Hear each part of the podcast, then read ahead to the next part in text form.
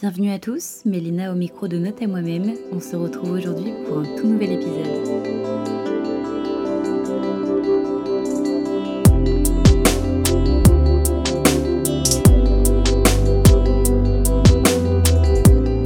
Alors bonjour madame, madame de Dourges.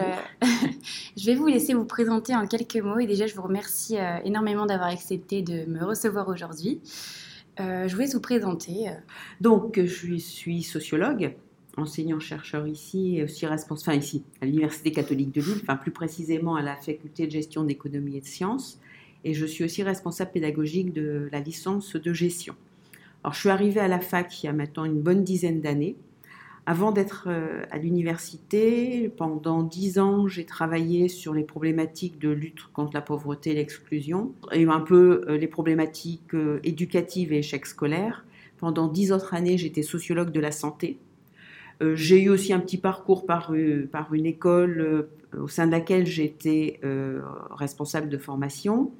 Et puis après, donc, je suis arrivée ici à la faculté, d'abord sur plutôt des cours, bien entendu, mais aussi une chaire de recherche sur la question de la rémunération des médecins hospitaliers avec une comparaison franco-belge. Et puis après, on m'a proposé de devenir responsable pédagogique donc de la licence de gestion. Comme j'avais une première expérience, et puis bon, j'ai accepté. Au niveau de l'enseignement, j'ai quand même une expérience assez longue de l'enseignement, puisque j'ai donné mes premiers cours à la fac en 1989. Euh, voilà, à des étudiants euh, d'histoire. euh, et donc, c'était un cours de sociologie assez traditionnel. C'était un cours relatif aux grands auteurs. Et qu'est-ce qui vous stimule et qu'est-ce qui vous attire dans le fait d'enseigner? C'est transmettre le savoir. C'est alors moi j'ai toujours la préoccupation parce que la sociologie. Alors j'enseigne la sociologie à des non-sociologues, D'accord. donc des personnes qui ne viendront jamais. euh, non, ce sera jamais le métier. Et donc je suis plutôt dans une approche euh, plutôt de, de l'ordre de l'initiation. Et mon objectif, c'est vraiment de faire, enfin, de, de permettre aux étudiants d'avoir euh, une vision assez. J'ai tendance à simplifier en fait la sociologie pour que ça devienne compréhensible. hein, Parce que euh, quand on lit des travaux en sociologie, quelquefois certains travaux sont quand même abscons ou assez complexes. Et moi, j'aime bien retraduire de manière plus simple pour que les messages passent et que les étudiants aussi euh, apprécient. Et comme euh, l'objectif euh, des cours, donc c'est bien de ne pas s'adresser à des, sociolo- à des sociologues, mais donc à des non-sociologues, c'est qu'ils en retiennent euh, un certain nombre d'éléments qui pourra peut-être leur être utile dans, dans leur vie, que ce soit sous l'angle professionnel ou même dans, dans leur vie personnelle. Est-ce que vous accepteriez de nous donner une petite définition de la sociologie en général? Alors, pour moi, la sociologie, hein, c'est une science hein, euh, qui vise à décrire, observer, analyser des comportements des hommes, donc dans du, plus petit groupe, hein, qui peut être le couple, euh, jusqu'au plus grand groupe, donc le, le groupe social ou la société dans sa globalité. Et je dirais qu'une des spécificités de la sociologie, c'est vraiment d'essayer de repérer de la régularité dans les comportements. C'est-à-dire que tout à chacun, on se pense unique. Et quand on observe euh, les individus, on s'aperçoit que finalement, on a une forme de régularité. On fait tous à peu près des choses qui se ressemblent, qui sont identiques. Et donc, euh, moi, je dirais que c'est ça, la sociologie. C'est vraiment la régularité des comportements. Et est-ce qu'à travers votre enseignement et la transmission que vous effectuez au quotidien, vous avez remarqué une certaine régularité justement à travers les étudiants que vous avez en face de vous? Bah, on- moi, j'ai beaucoup vu évoluer le public étudiant. D'accord. puisque j'ai commencé en 89. Donc je dirais en 89, le public étudiant, c'était un public, bon, d'abord on n'était pas encore dans la logique de massification de l'enseignement supérieur. hein. En 89, c'est- je ne sais pas, c'était peut-être 40% des étudiants qui avaient le bac. Donc c'était peut-être un peu plus sélec- sélectif qu'aujourd'hui. Il y avait un rapport au savoir et une curiosité euh, voilà, d'intégrer des connaissances. Après, c'est vrai, en 89, il n'y avait pas Internet. euh, L'accès à la Oui. connaissance était plus complexe. Il fallait aller en bibliothèque, etc. Donc, un, goût et un- une curiosité euh, naturelle, euh, voilà, euh, qui permettait de, rendait assez facile finalement l'exercice professionnel. Ensuite, je dirais, il a fallu int- introduire un petit peu de carotte. hein. Donc le rapport à la connaissance a un peu évolué et que pour intéresser, fallait amener euh, voilà, des éléments qui pouvaient paraître un peu plus attractifs pour donner envie. par exemple, dans les cours, moi, je faisais beaucoup plus de digressions pour susciter l'attention quand je voyais que les étudiants décrochaient, etc. Et puis, j'ai aussi changé un peu les cours, c'est-à-dire que j'ai diminué les apports théoriques purs et durs pour aller plus vers des apports qui pouvaient faire appel à des expériences euh, de l'étudiant ou à des observations qu'il avait pu faire, être sur des travaux euh, plus en phase avec la réalité vécue, donc moins théorique. Ensuite, il a fallu manier le bâton et la carotte, ou la carotte et le bâton, parce que la carotte devenait un petit peu insuffisante. Donc il fallait être un petit peu plus, de temps en temps, être plus dans, voilà, dans, des formes de sanctions, en disant bah, si, vous ne si vous ne travaillez pas suffisamment, si vous ne vous impliquez pas suffisamment dans vos études, la poursuite va être peut-être un petit peu plus compliquée. Là, je dirais maintenant, il faut peut-être encore peut-être plus manier euh, le bâton euh, que, que la carotte. Et ça ne représente pas un problème pour vous de devoir vous adapter au changement, justement? Alors, c'est pas un problème de s'adapter au changement. Par contre, je dirais que devoir euh, plus manier le bâton, ça n'est pas en phase avec ce que je suis. Donc, je vais me faire un petit peu violence. Mais en même temps, le retour que j'ai des étudiants, c'est que comme vous nous avez forcé, comme vous nous avez dit, si vous faites pas, voilà, il y aura telle et telle sanction, ça nous a obligés. Et donc, les étudiants, cette année, euh, principalement, puisque c'est cette année que j'ai introduit plus le bâton, euh, les étudiants m'ont dit finalement c'était une bonne chose. Vous nous avez forcé, euh, notamment à aller à certains cours, ou à faire certaines choses, alors qu'au départ, les années précédentes, il y avait une forme, enfin peut-être pas un engagement suffisant là, en fait, ils sont venus me dire, bah, finalement, c'était a posteriori, c'était une bonne chose. Comme on parle de, euh, changement et euh, de, au niveau des comportements des étudiants et la manière dont ils fournissent un, travail, est-ce que vous avez senti un énorme fossé entre avant et après le Covid? Il y a eu des effets Covid. peut-être que la perception, elle a aussi été accentuée quant à des effets Covid. C'est parce qu'en même temps, quasiment qu'il y avait les effets Covid, il y avait les effets réforme du bac on a, euh, enfin oui, on, a observé, euh, on a observé des, peut-être un peu plus de difficultés des étudiants à se mettre au travail. C'est pour ça que quand je dis manier le bâton, c'est ça. C'est euh, si vous ne faites pas de travail, ben, il y aura des sanctions immédiates.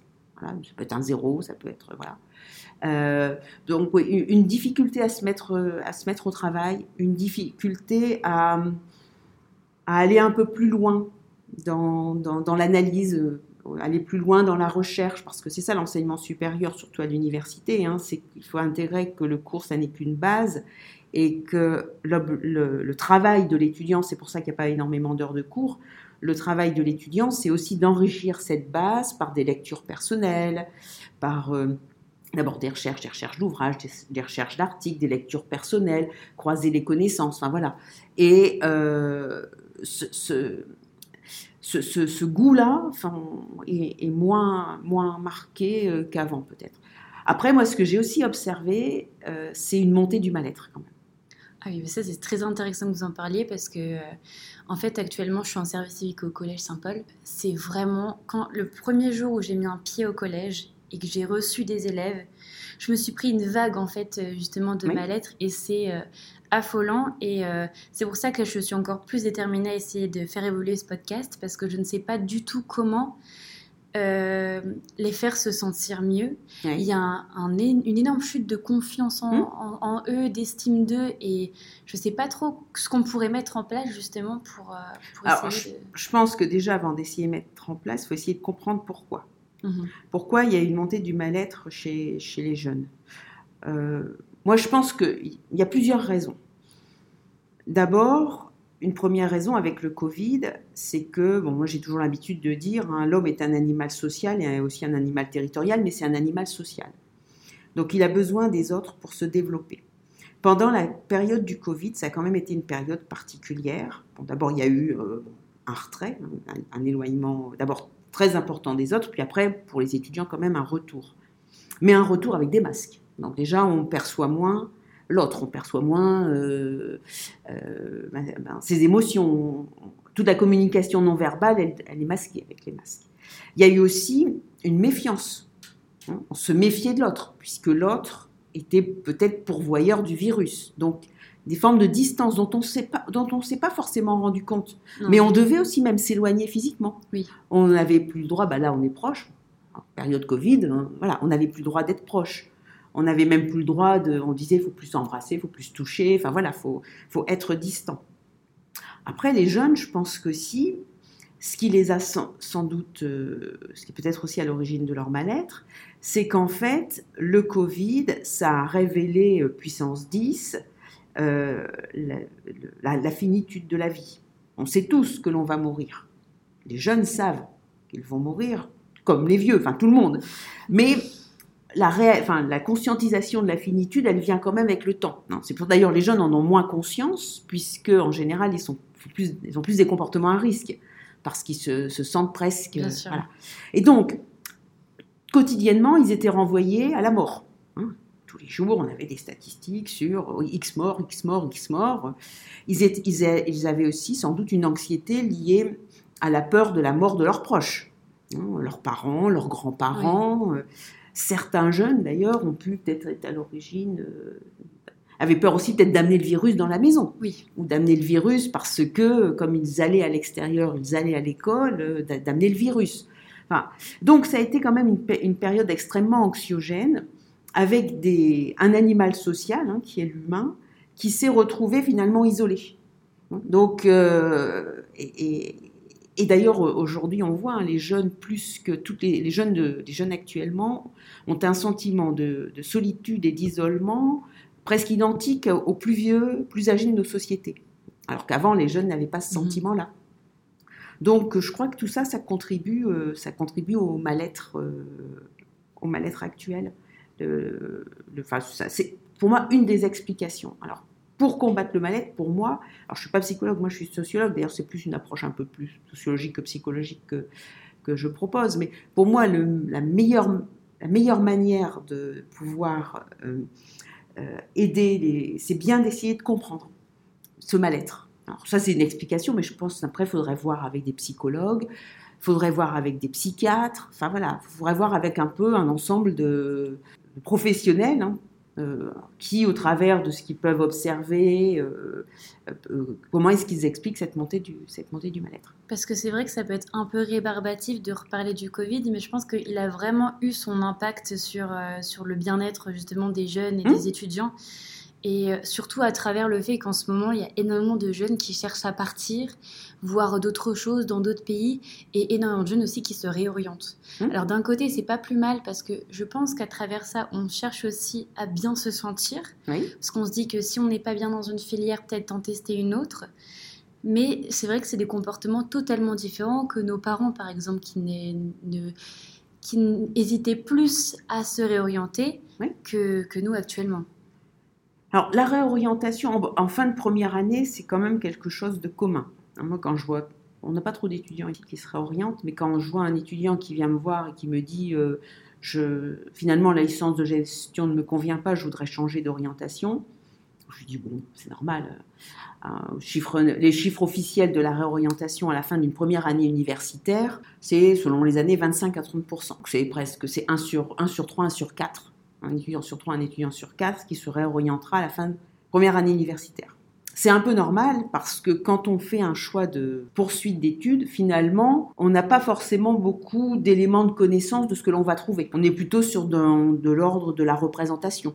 On se dit, bah, je vais faire du droit parce que euh, peut-être que je vais entrer dans les métiers juridiques, je veux devenir avocat, euh, je veux défendre la veuve et l'orphelin, ça va être sympa. Puis quand on commence les premiers cours de droit, on se dit, moi ça me convient, correspond pas. Ou je veux faire euh, de la psycho euh, parce que je veux mieux comprendre euh, peut-être les autres, mieux me comprendre. Et puis quand on arrive en psycho, on fait un peu de stats, on fait des matières, on se dit mais quel est le rapport avec, le, avec la choucroute Et puis on s'aperçoit que ça peut être très théorique, il y a un jargon spécifique. donc c'est assez logique parce qu'en fait on fait des choix d'orientation soit par rapport à des représentations, soit aussi par rapport un environnement familial, voire euh, un environnement éducatif. Hein, c'est-à-dire que euh, les parents ont aussi l'idée de ce qui serait bien pour leur enfant. Les enseignants ont aussi des idées de ce qui serait bien pour, pour les jeunes euh, qu'ils ont sur les, bancs du lycée. Et donc, ben, au milieu de tout ça, le lycéen, euh, quand il fait ses choix, il essaye de trouver peut-être un compromis entre des choses qui l'intéressent, des choses qui, euh, avec lesquelles les parents sont en phase, et puis en plus le, les enseignants qui encouragent, d'ailleurs, dans les fiches à venir, c'est un des critères, enfin les fiches à venir, ce sont les documents qui sont transmis des établissements euh, secondaires aux établissements euh, d'enseignement supérieur. Les, les lycéens ne voient pas ces fiches à venir. Oui, ben, je, je Voilà. pense que je viens de découvrir le- l'existence de ces Donc, fiches à nous, venir. nous, on aime beaucoup. Moi, j'aime beaucoup les fiches à venir parce que ça permet d'avoir une vision euh, de, nos homologues du, secondaire et euh, ça, nous aide quelquefois même pour faire le classement. On, en tient compte pour faire le classement puisque sur Parcoursup, on doit classer les étudiants. Voilà, on doit faire un classement d'étudiants.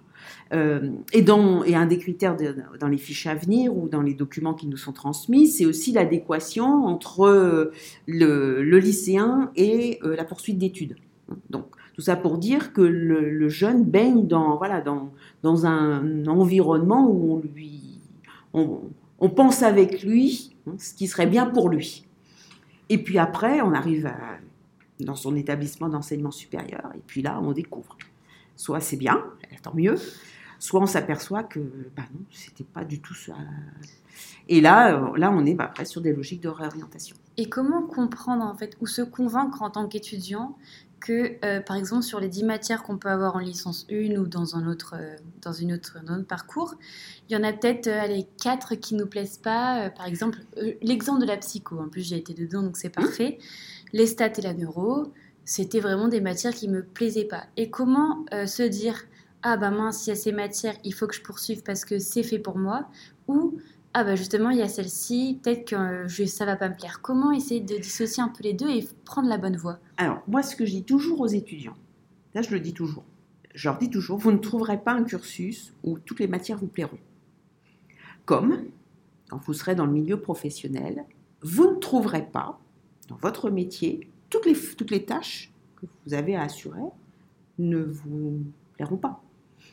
Moi, dans, dans mes fonctions de responsable pédagogique, les, les- les tâches extrêmement administratives, je dirais, euh, c'est pas ce que je préfère. Mais pourtant, je dois bien les assurer. Bien sûr. Donc, moi, je trouve que c'est une préparation finalement à la vie en général. Dans la vie, on ne fait pas toujours que ce qui nous plaît. Il faut savoir accepter de faire des choses sans être forcément complètement motivé, mais en, se- en voyant un peu plus loin, en se disant, bah, c'est vrai que les je- j'aime pas trop. Par contre, les stats, si demain je suis psychologue du travail, ça va quand même être utile que j'ai fait des stats.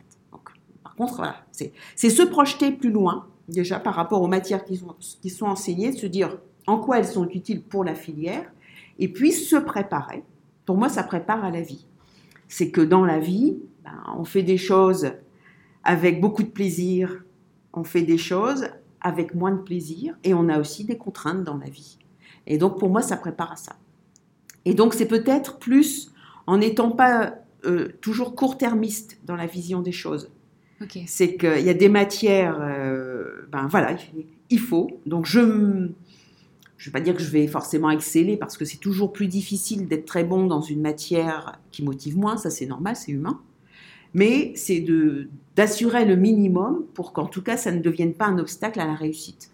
Mais d'intégrer que de toute façon, dans, il n'existe pas, je ne crois pas qu'il y ait un seul étudiant. Moi-même, quand je faisais de la sociologie, mais il y a quelques fois, j'ai fait, en première année, je faisais de la comptabilité nationale. La comptabilité nationale, c'est ce qui sert après à créer les grands outils macroéconomiques. J'ai toujours demandé pourquoi dans- on faisait de la comptabilité nationale en sociologie. J'ai jamais eu la réponse à ma question, mais j'en faisais. Euh, voilà, il y y a toujours quelques matières qu'on aime moins. Euh, après, ça peut être aussi quelquefois parce que la méthode pédagogique euh, de choisie par l'enseignant ne nous correspond pas non plus.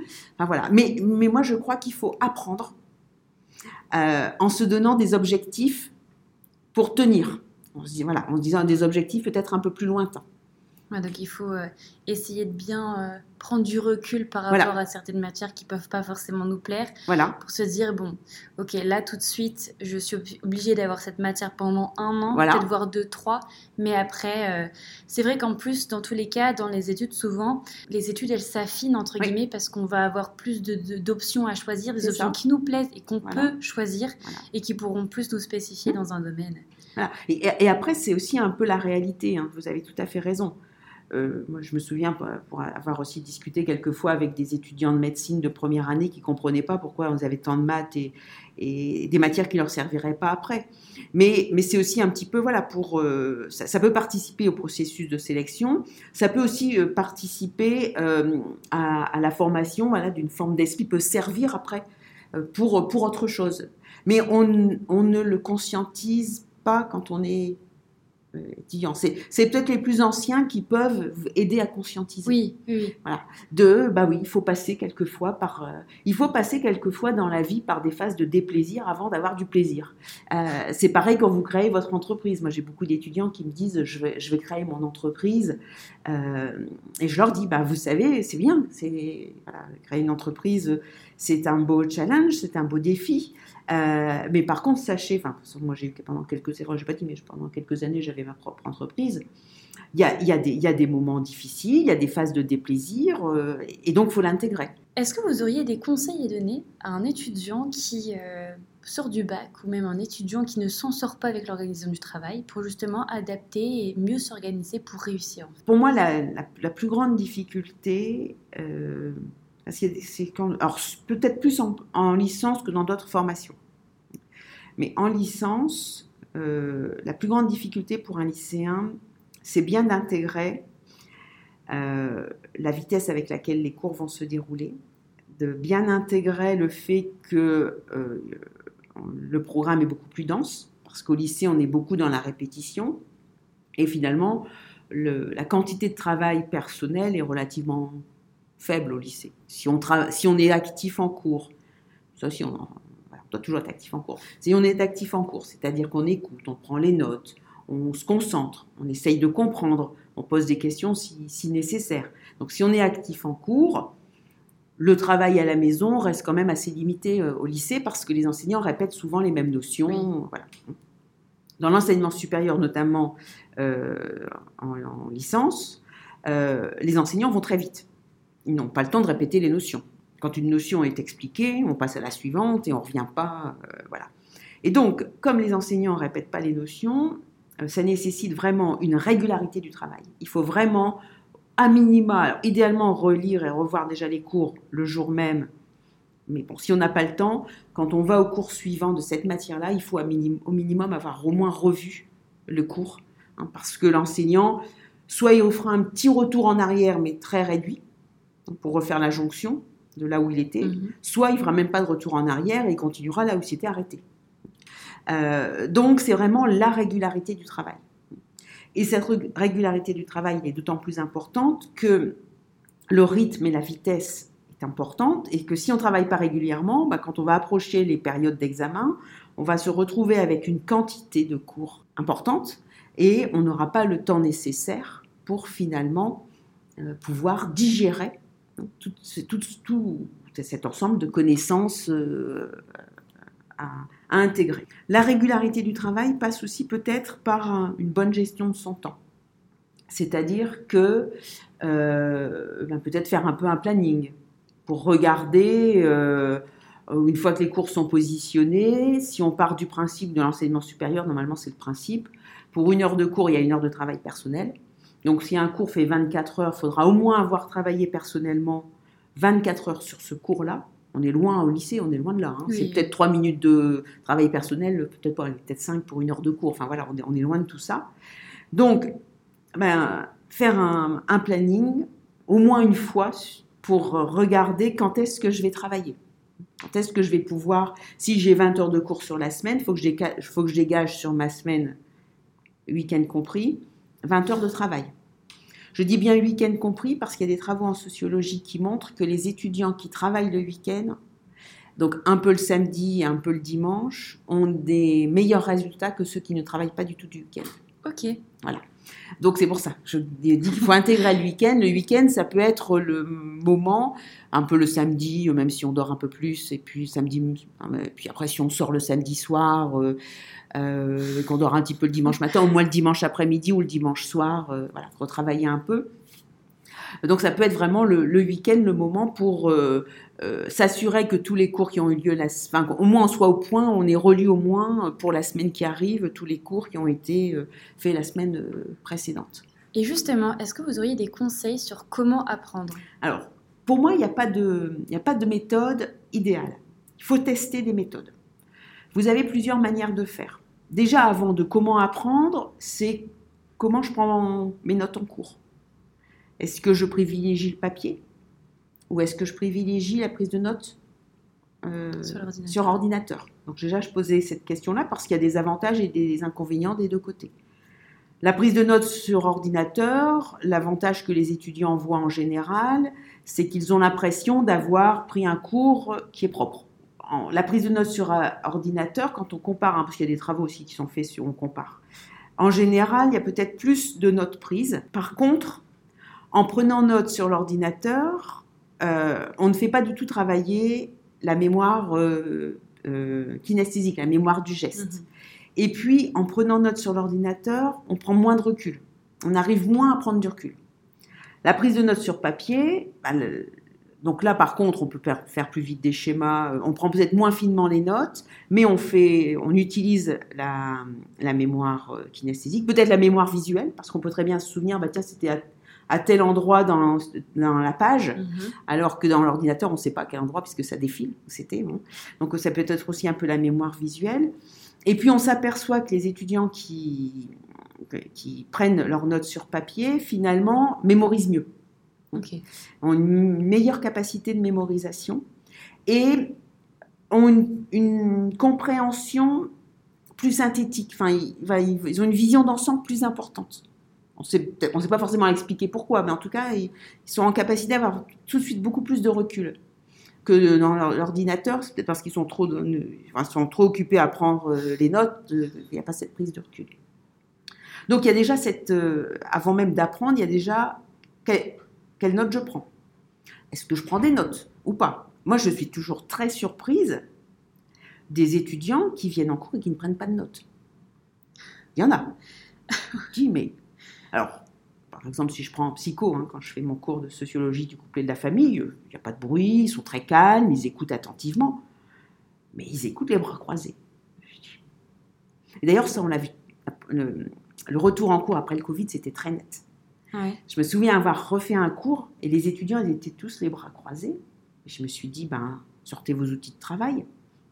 J'y on n'est plus là derrière l'écran, hein, parce que comme on faisait des, cours en, visio, en visio c'est fini la visio vous ressortez des papiers, des crayons, vous sortez vos ordinateurs, vous faites. Euh, moi, je vais pas vous. Là, je suis pas une télé, hein, je, suis, je suis avec vous, donc euh, vous recommencez.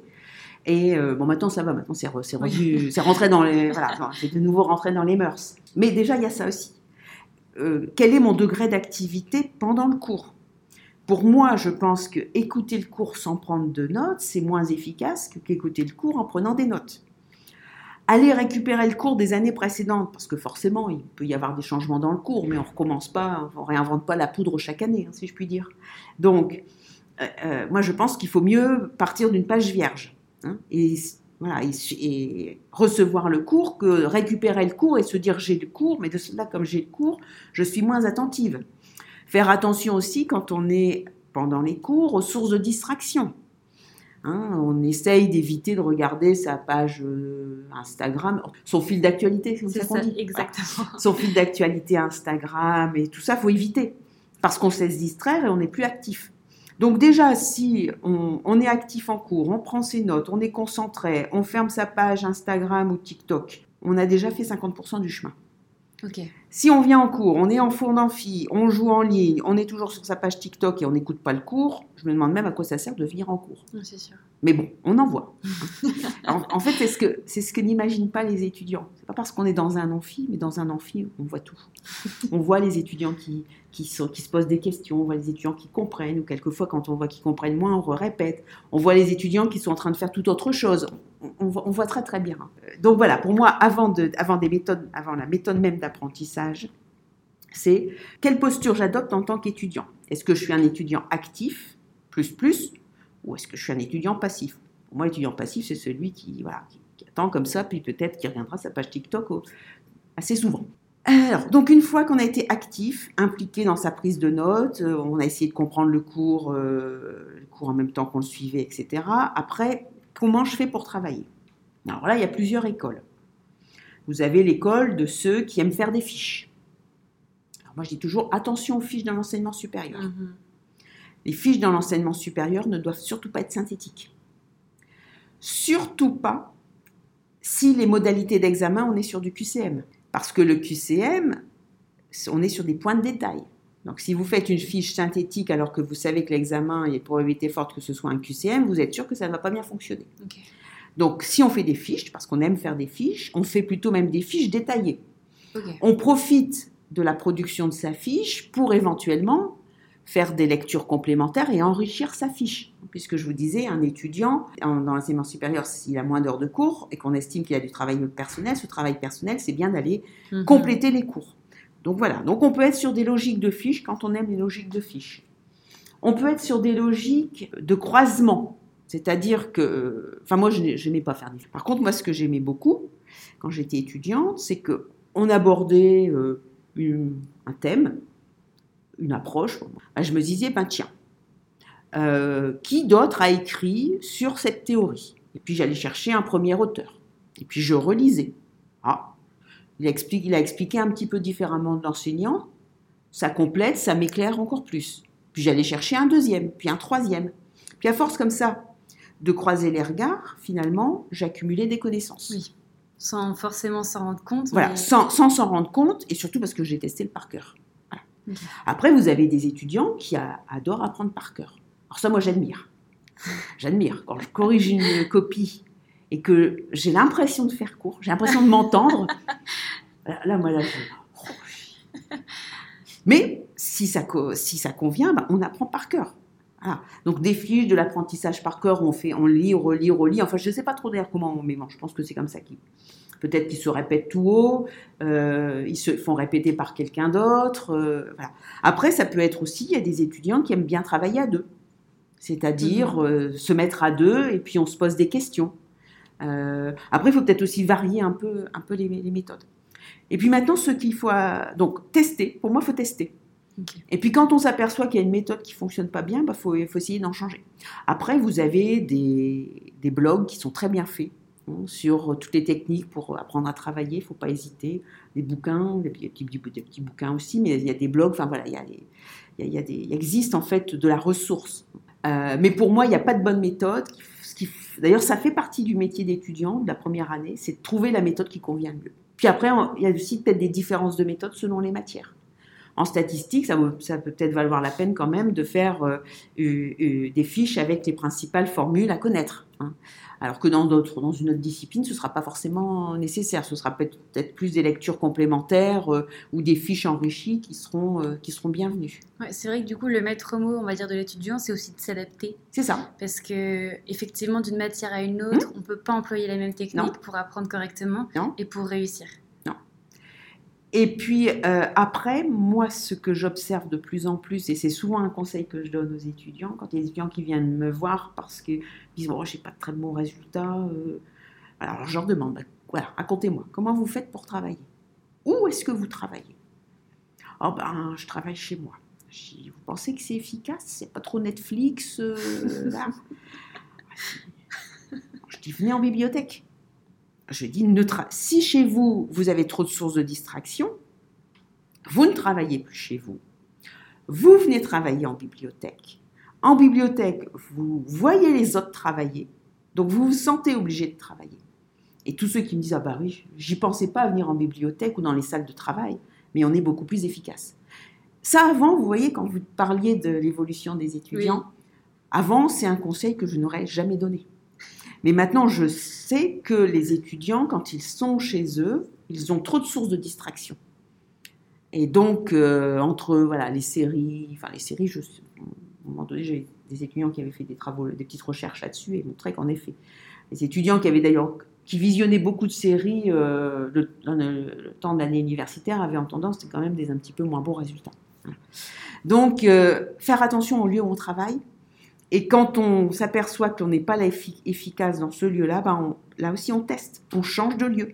Peut-être qu'on va d'abord dans une salle de travail, puisque dans les établissements, il peut y avoir des salles mises à sa disposition, ou dans la bibliothèque universitaire, ou même la bibliothèque de sa ville, euh, voilà, trouver des endroits où on va réussir à se concentrer. Après, quand on est aussi en apprentissage, il faut varier. C'est-à-dire que vous avez cours le matin, après vous avez un trou et vous avez cours l'après-midi. Dans ce trou, si vous avez deux, voilà, ou si vous n'avez pas cours l'après-midi, euh, mais vous avez cours le lendemain matin, euh, plutôt que faire trois heures d'une même matière, il faut mieux faire trois, trois, trois matières une heure. Et revenir plusieurs fois. En fait, pour connaître un cours, parce que dans le processus d'apprentissage, il, il, y a deux processus. Il y a d'abord ce qu'on appelle l'encodage. C'est-à-dire qu'on écoute le cours, on intègre les connaissances. En général, une, une fois, ça suffit. Par contre, après, l'autre étape, c'est la restitution. Mhm. Et c'est là où ça coince. c'est qu'en fait, on, les connaissances, on les a toujours dans notre... Mais on n'a on pas le circuit pour les restituer. Et pour, être, pour restituer sans difficulté des connaissances, avec certitude et ad vitam aeternam, il faudrait avoir vu son cours dix fois à dix temps différents. C'est ce que font en règle générale les étudiants de médecine. Parce qu'un médecin, quand vous voyez la neurologie en troisième année, vous allez être médecin généraliste, vous ne ferez plus jamais de neurologie. Mhm. Mais quand vous allez voir un patient, euh, enfin, les cours de neurologie, il faudra quand même que, voilà, que vous ayez encore des bases. Hein. Euh, et donc, il faut vraiment revoir très, très régulièrement. Et en règle générale, là aussi, ça coince. C'est que les étudiants, moi je leur dis hein, avec honnêteté, allez, vous avez peut-être regardé au mieux les cours euh, d'une fois sur l'autre, mais en réalité, vous les avez travaillés pour le contrôle continu ou le DS, puis après, vous les retravaillez un peu pour l'examen, mais vous ne les avez pas travaillés dix fois en laissant suffisamment ah de fois de temps. C'est sûr. Quand je dis dix fois, c'est pas dix fois de suite, c'est dix fois à dix temps différents, en laissant quelquefois une ou deux journées. C'est pour ça que c'est plus efficace de pendant trois heures de travailler trois matières une heure qu'une matière trois heures. et puis en plus, c'est peut-être plus vrai encore dans les générations actuelles, il y a une variété qui restimule. Hein, parce que quand on a fait une heure de stats ou deux heures de stats, on a peut-être déjà un peu marre. Donc, enfin, vous me permettez l'expression.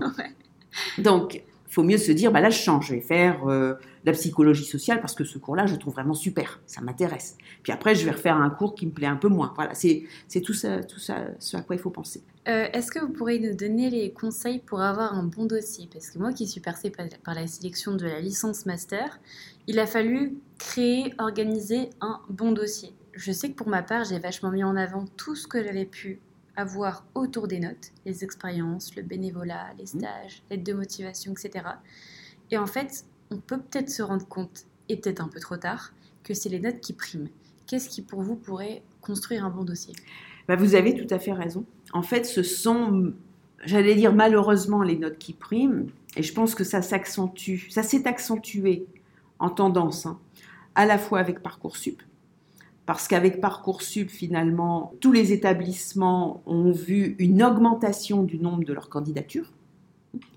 Euh, puisque les étudiants, euh, là où peut-être avant Parcoursup ou avant Parcoursup, c'était admission post-bac, là où les étudiants faisaient deux, trois candidatures dans une école et dès qu'ils avaient une ou dans un établissement et dès qu'ils avaient une réponse, ils s'inscrivaient et puis mhm. voilà. Là, c'est 20 vœux. Donc ça veut dire qu'un étudiant va, montrer son dossier à 20 personnes différentes. Donc on a une inflation du nombre de dossiers. Alors, avant c'était entre le bac et, la, première année d'enseignement supérieur, et maintenant il y a mon master où c'est la même opération entre la licence et le master. Donc en master, pareil, inflation des dossiers. Donc les équipes n'augmentent pas en taille, les équipes n'ont pas plus de temps donc, ce qui compte avant tout, c'est vraiment les notes. C'est ça. C'est on est vraiment sur des logiques. après, c'est très franco-français, ça aussi, hein, mais euh, c'est un peu une dérive de notre système, mais bon, c'est tout. Mais euh, plus sur les trois années, vous aurez eu de, bonnes notes, voire d'excellentes notes, euh, plus vous serez situé dans le groupe de tête de la promotion, bah, plus beaucoup de portes s'ouvriront à vous. Oui, et ça c'est le cas actuellement parce que au fond, c'est pas parce qu'on a des bonnes notes qu'on est forcément meilleur au, travail, mais en tout cas, faut dire ce qui est. Et ce qui prime aujourd'hui, c'est les résultats. Et ce qu'il y a autour, ben, c'est peut-être un plus pour nous-mêmes, mais pas pour euh, ce qu'on pourrait apporter à la formation et euh, aux personnes qui nous sélectionnent. C'est en tendance plutôt les notes parce que euh, quand un établissement reçoit 2500 candidatures pour 25 places, c'est très simple, on calcule des moyennes. Alors après, euh, peut-être qu'on ne reprend pas forcément les moyennes ou on met des pondérations un peu différentes selon les matières, mais les résultats euh, notés sont extrêmement importants. Ok. Donc on arrive à la fin de ce podcast. Je vous remercie beaucoup. Ah, et j'aimerais vous poser la question ultime que je, je pose à chaque euh, invité. Alors, de base, j'interviewe du coup des étudiants qui sont euh, presque à la fin de, leur parcours et je leur demande qu'est-ce qu'ils diraient à leurs étudiants, à leur eux d'il y a 5 ans. Et j'aimerais un petit peu modifier ma question en vous demandant plutôt qu'est-ce que vous conseillerez aux étudiants qui vont débarquer dans le post-bac, qui vont entamer leur première année d'études pour être chargés euh, et euh, prêts à construire euh, les années qui leur attendent et surtout penser à eux, mais aussi se plaire et s'épanouir dans ce qu'ils vont faire. Je dirais le conseil, un, bien sûr, venir en cours, être actif en cours, être impliqué, parce que là, pour avoir un bon dossier, mais aussi ne pas hésiter à avoir une vie en dehors parce qu'on est un étudiant, mais on n'est pas qu'un étudiant. Ça, c'est un peu aussi une dérive hein, de, de, notre société. Hein. c'est que les parents voient avant tout un élève avant de voir un enfant. Et euh, on voit peut-être l'étudiant avant de voir l'individu. Et donc, euh, en fonction du lieu où il fait ses études, bah, ne pas hésiter à nouer des relations avec les autres. Euh, ne pas hésiter à participer à la vie de l'établissement, la vie associative ou la vie étudiante un petit peu collective. En fait, éviter de venir et puis de repartir aussi vite. Créer des relations.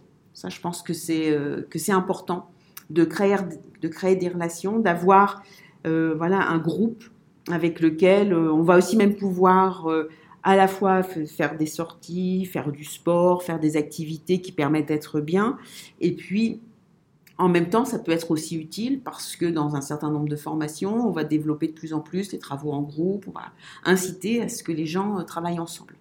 Donc, euh, être étudiant, ce n'est pas qu'être étudiant. C'est travailler, travailler régulièrement, mais ne pas oublier sa vie en dehors du travail.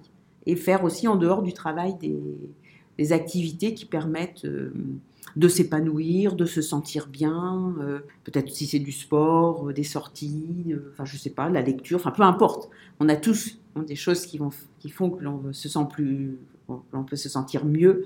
Donc ne pas hésiter. Bah, je vous remercie beaucoup bah, pour euh, votre temps et votre témoignage. Bah, je vous en prie. Merci beaucoup et à mercredi prochain pour un nouvel épisode.